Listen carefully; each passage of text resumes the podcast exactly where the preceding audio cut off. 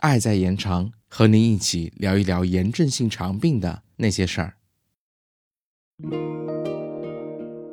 嗨，大家好，欢迎收听新一期的节目。很多患者朋友可能会比较疑惑，食物过敏和食物不耐受有区别吗？那么今天我们就来聊一聊食物过敏和食物不耐受的概念。首先，我们来谈谈食物过敏。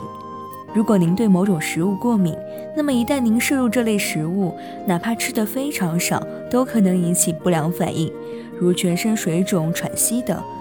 比如，有些人对花生过敏。他们就算只吃下一颗花生，都可能马上喘不过气，甚至危及生命。而食物不耐受意味着对某种食物的不良反应，与摄入量、食物的烹饪方式或者摄入的时间有关。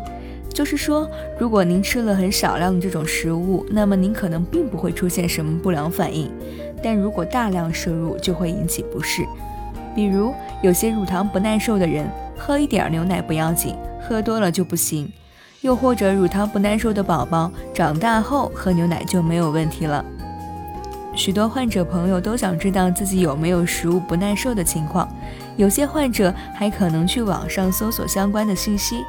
对于一些可能的食物都一概不吃，但是除非您非常肯定某种食物会让您不适，比如通过您的饮食日记来判断，那么平时千万不要随便限制饮食。这不但对病情没有帮助，还可能让您缺乏某种营养。如果您因为食物不耐受，在食谱中减少了某种食物，那么接下来您需要做的就是去寻找合适的替代食物。举个例子吧，如果您因为乳糖不耐受，限制了牛奶的摄入，那么您可以选择含钙非常丰富的替代品，比如豆乳或者不含乳糖的牛奶，尽量保证您的营养供给。今天的内容就到这里结束了，我们下期再见。本期播音意味毛巾，本期剪辑雷蒙酱。